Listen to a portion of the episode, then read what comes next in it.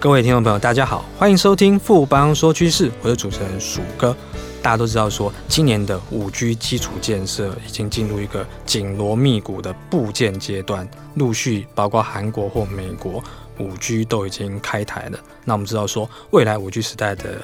到来，渴望带给我们民众当然是更便捷的一个行动生活啊。那我们今天非常荣幸邀请到富邦投顾研究部陶志伟陶协理来和我们谈谈说，我们进入五 G 的时代，对于其中资料中心转型部分所带动相关商机。志伟协理好，鼠哥好，各位听众朋友大家好。所以我们可不可以先跟大家谈谈说，大家都知道五 G 是个极具市场发展潜力的新的一块商机，那我们现在实际上已经有哪些商机是可见的呢？好的，鼠哥，其实我们在之前节目上呢，已经多次有提到五 G 的一个发展。那如我们之前所说的，五 G 呢，它具有三大的一个特色：高频宽、低延迟，以及呢庞大的一个联网量。而在这些特色的一个效应之下，五 G 呢将会逐步呢改变相关产业的一些特性。所以呢，我们今天呢也特别说，从电信以及呢游戏领域的几个例子呢，来跟听众呢来做一个说明。首先呢，在电信的一个部分，我们举个最最近的一个新闻呢，给各位听众呢来做一个参考，就是呢，在日本呢，乐天集团旗下的乐天行动网络的一个部分，在今年二月底的 MWC，也就是呢世界行动通讯大会的一个会议里面呢，有做了一个宣示。他说呢，他会在二零二零的一个东京奥运的一个前一年，也就是呢今年的十月的一个部分，就会呢针对行动通讯服务来做一个开台的这样的一个宣。是上头我们刚刚提到的乐天行动网络公司的一个部分，它的母公司其实是一家电商的一个公司。那电商的公司切入到电信的一个行动通讯这个情况呢，其实出现了相当大的一个市场的一个震撼性。因为呢，以往呢专属于电信大厂的一个行动通讯服务，竟然呢会是由电商呢来做一个提供。这个呢实际上代表背后呢动辄百亿、千亿的一个。购置设备的一个电信市场的部分，其实呢，已经在五 G 的一个趋势下出现了一个改变的一个状况。那乐天行动网络呢，它所采用的呢是开放网络基金会，就是 ONF。推动的一个开放的一个架构，它呢是用软体自动化的一个方式呢来控制、来提供行动通讯的一个网络。那我们来观察它的商业模式上呢，是在五 G 呢它的技术的一个特色呢发挥的一个情况下，所以呢它以软体控制标准化的几种的伺服器呢，它就可以模拟几千种完全不同的电信设备的一个功能。那像呢类似乐天这样的一个电商的一个公司，它呢不用再购买传统的一些电信设备呢，也一样可以提供我们以往习惯的这样电信的一个服务。那这个很多投资人讲说，它这样子到底有什么样的一个改变？然后我们也从乐天他之前的一个宣示的一个内容的部分，提供一个有趣的一个讯息呢，给听众呢来做一个参考。他说呢，以这样的一个建置的一个模式，它的硬体的建置的一个成本可以减少一半，而且呢，以未来呢整个维护的一个人力的一个部分，也可以呢从目前电信。公司呢，将近有上万人的一张员工的部分，大幅呢缩减到三百到四百人，它就可以呢维持这样的一个电信的一个服务。那以电商公司都可以做这样子一个电信服务的一个状况来看，未来呢具有庞大客户资源的一些社群网站啊，或者是软体公司的一个部分，它其实呢都会有切入这个市场的一个潜力。因此呢，在这样的一个趋势的一个发展。之下，我们呢发现了几个改变。这些改变呢，就是原来的电信设备市场的部分呢，它会面临相当大的一个调整的一个压力，而反而呢是搭配呢五 G 这种新趋势而切入电信市场的一些。硬体设备像伺服器这样子的一个商品的部分，它就出现了相当庞大的一个新的一个需求，而且呢，这样的一个伺服器呢，它在这个软体的一个资源的一个情况之下，它的标准化的程度呢，会大幅的一个拉高，也就是呢，未来呢，伺服器它将会呈现一个少量多样的这样的一个需求的一个模式，因此呢，跟客户呢在软体开发配合度比较高的一些国内的伺服器厂商的部分呢，都会在这样的一个趋势下出现明显的一个受惠。而且我们以题外话来看，这次呢跟日本的乐天行动网络公司主要合作的一个厂商，就是呢国内广达的一个子公司云达的一个部分，它呢在整个技术的部分呢，提供它的储存设备以及呢伺服器。它开发出了全球呢首个端对端完全虚拟化的一个行动网络之后，后面呢也一样可以提供四 G、五 G 的服务、串流、AR、VR 这些功能的部分呢，也都可以提供。它也会带动呢乐天集团在今年底呢成为日本第四家的电信商这样的一个优势呢，我们也看到会有这样子的一个情况。那我们可见呢，未来整个虚拟虚拟机房这个趋势的话是大增，那当然受惠的话，当然就资料中心 data center 的话，它的需求相关一定会有增温。那除了在电信这一块有一个比较大的变化之外，我们知道说游戏领域这一块的话，好像也是五 G 很着重的一块商机。是的，鼠哥，其实我们刚刚另外一个例子，我们就在提到在游戏的一个领域，因为呢五 G 呢它的低延迟性以及呢高频宽的一个特色的一个部分，在线上游戏领域。后续呢也会出现非常大的一个影响。那以前呢，因为受限到网络的一个速度呢不够快，加上呢在网络讯号延迟的这样的因素呢，因此呢很多听众呢如果在玩线上游戏的时候，应该也会有那种卡卡的这样的一个情况。那这样卡卡的情况呢，在四 G 的时代呢是很难去避免的。让线上游戏呢一些部分发展的部分呢也受到了这样子一个钳制。虽然很多在大型的游戏竞赛的一个部分，它可以规划在同一个场地举行，来避免我们刚刚提到的那种卡卡的一个状况。不过呢，未来呢在五 G 的时代里面，这样的一个线上游戏的环境势必呢会大幅的一个增加。当然，这个呢是在五 G 未来可以带动的一个优势。不过我们也发现到，即使呢在五 G 的一个发展之下，网络频宽以及呢低延迟都可以大幅的一个改善。不过呢，在实际上五 G 环境里面，如果要让线上游戏的功能呢可以顺利的一个进行，除了频宽那个提升以外，游戏呢，它本身的一些资料处理的这样的一个需求呢，可能也会快速的一个增加。那快速增加的一个过程中，在电信厂还有呢，在一些网络设备厂的一个部分，它就必须呢要在它的资料中心、基地台这些节点的一个部分，要大幅呢增加它的一个运算的一个功能。这个呢，也是我们在提到呢另外一个专有的一个名词，就是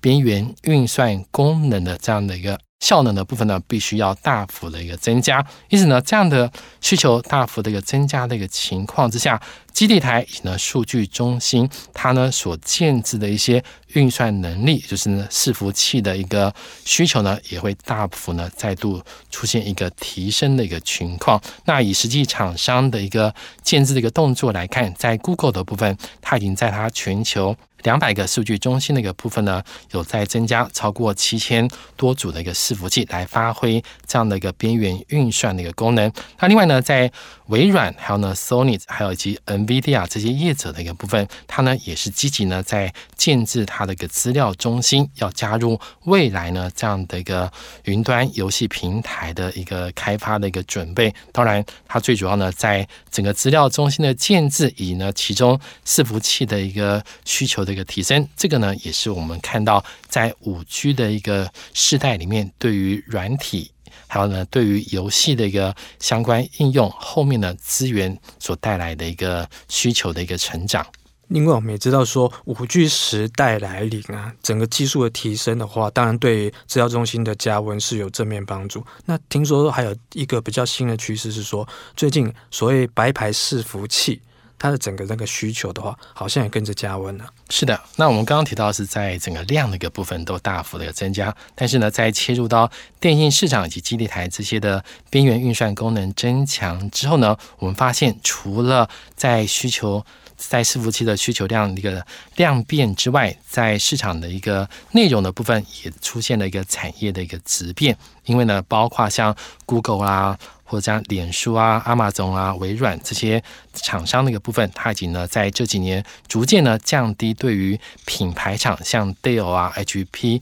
好这些伺服器品牌厂的一个需求，改以呢符合自己业务呢客制化要求比较高的一些标准化的伺服器这样的一个比重。我们呢过往的称这样的一个商品的部分，其实就叫做白牌的伺服器。那以实际 Gartner 的一个预估的一个数字来看，在二零一四年的时候，全球的一个白牌伺服器的一个渗透率大概只有八点七 percent。那到去年二零一八年呢，白牌伺服器的一个渗透率的一个部分呢，已经大幅呢拉升到接近十八点八 percent。因此呢，在这样的一个质变的一个趋势之下呢，直接供货给终端客户的一些伺服器厂，以及呢国内是给白牌伺服器的这些零组件厂商的一个部分，都渴望呢在这样的一个趋势之下有一个受惠的一个状况。除了那个白牌商机之外，我们五 G 时代的它是不是还有其他的一些？动能在加温当中，是的，我们其实刚刚提到主要在需求面的一个改变，它上呢在供给面或者部分呢，或者说在整个市场的一些换机潮的一个部分，我们也发现在这几年开始呢有一个逐渐增强的一个情况，尤其呢在之前呢 Purley 的平台在二零一七年在软体方面呢已经带动了一波伺服器的一个换机潮之后，在二零一九年上半年超微七纳米的伺服器的 CPU 上市之后呢，还有。在二零二零年，就是明年的部分，Intel 呢也会推出十纳米制成的一个新的超强处理器的一个平台。那当然了，在整个大厂的部分，像 Intel 跟超微都推出了相关的一个硬体的一个应用之后，在伺服器未来的一个部分，受惠到我们提到在深度一些学习，还有呢在一些应用的一些功能的部分呢持续提升，它的下一次的换机潮的部分，应该呢是有机会再度出现。那我们整个资料中心的市场，它的商机跟它的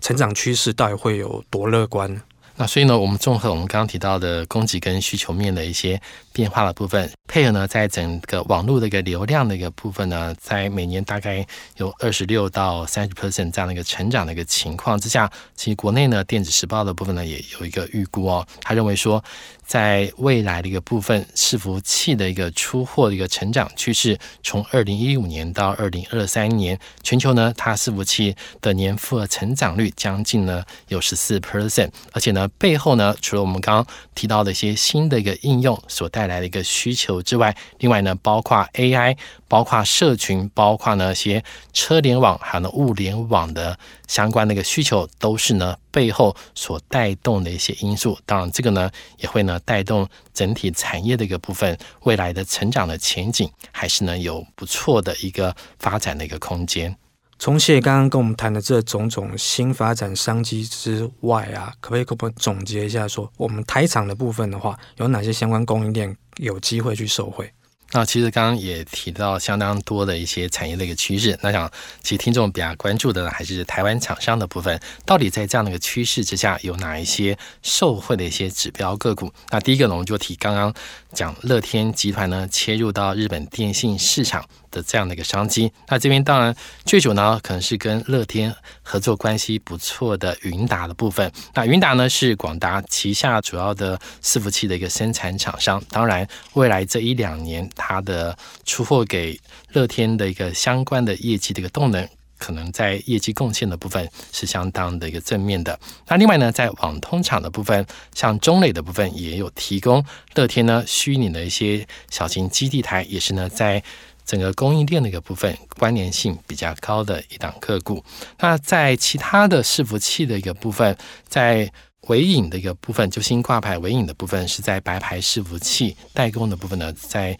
业绩的部分表现呢是相对稳健的一档个股。那至于呢，在其他的零组件的一个部分，在散热的一个部分，好。包括呢在。均热片供应商的检测，还有呢，在超重泰硕、奇鋐的一个部分，都是呢在网络设备的一个散热的一些零组件的部分呢，有国内供货的一些厂商。而另外呢，在网络的一些交换器规格呢，从一百 G 升级到四百 G 之后，网络设备里面，好在智邦的部分这块呢，有它的产品的部分呢，会做一个推出。啊，至于呢，在五 G 的基地台的部分的先锋，以及呢，在各个网络板上游铜箔基板的部分呢，像台燿、联茂的一个部分，也是呢国内主要关注的供应链的一些指标的一个个股。至于呢，在其他的一些类股的部分，包括呢在电源供应器，像电池里面的台达电、新普，还有呢在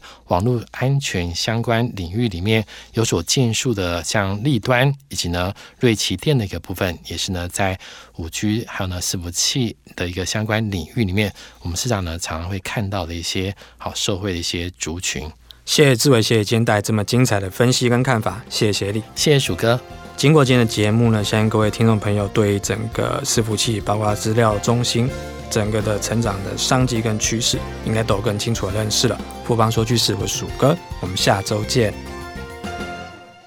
哦，我投资又吃龟苓膏了啦！那你快去找富邦证券。富邦好正点不降价，提供回收权证，让你投资好安心，更给力。富贵要人帮，权证买富邦。权证为高杠杆投资商品，有机会在短期间获得极高报酬或蒙受权利金的损失。购买前请先了解相关风险及详阅公开说明书。本公司经目的事业主管机关核准之许可证照字号为一零七年经管证总字第零零五三号。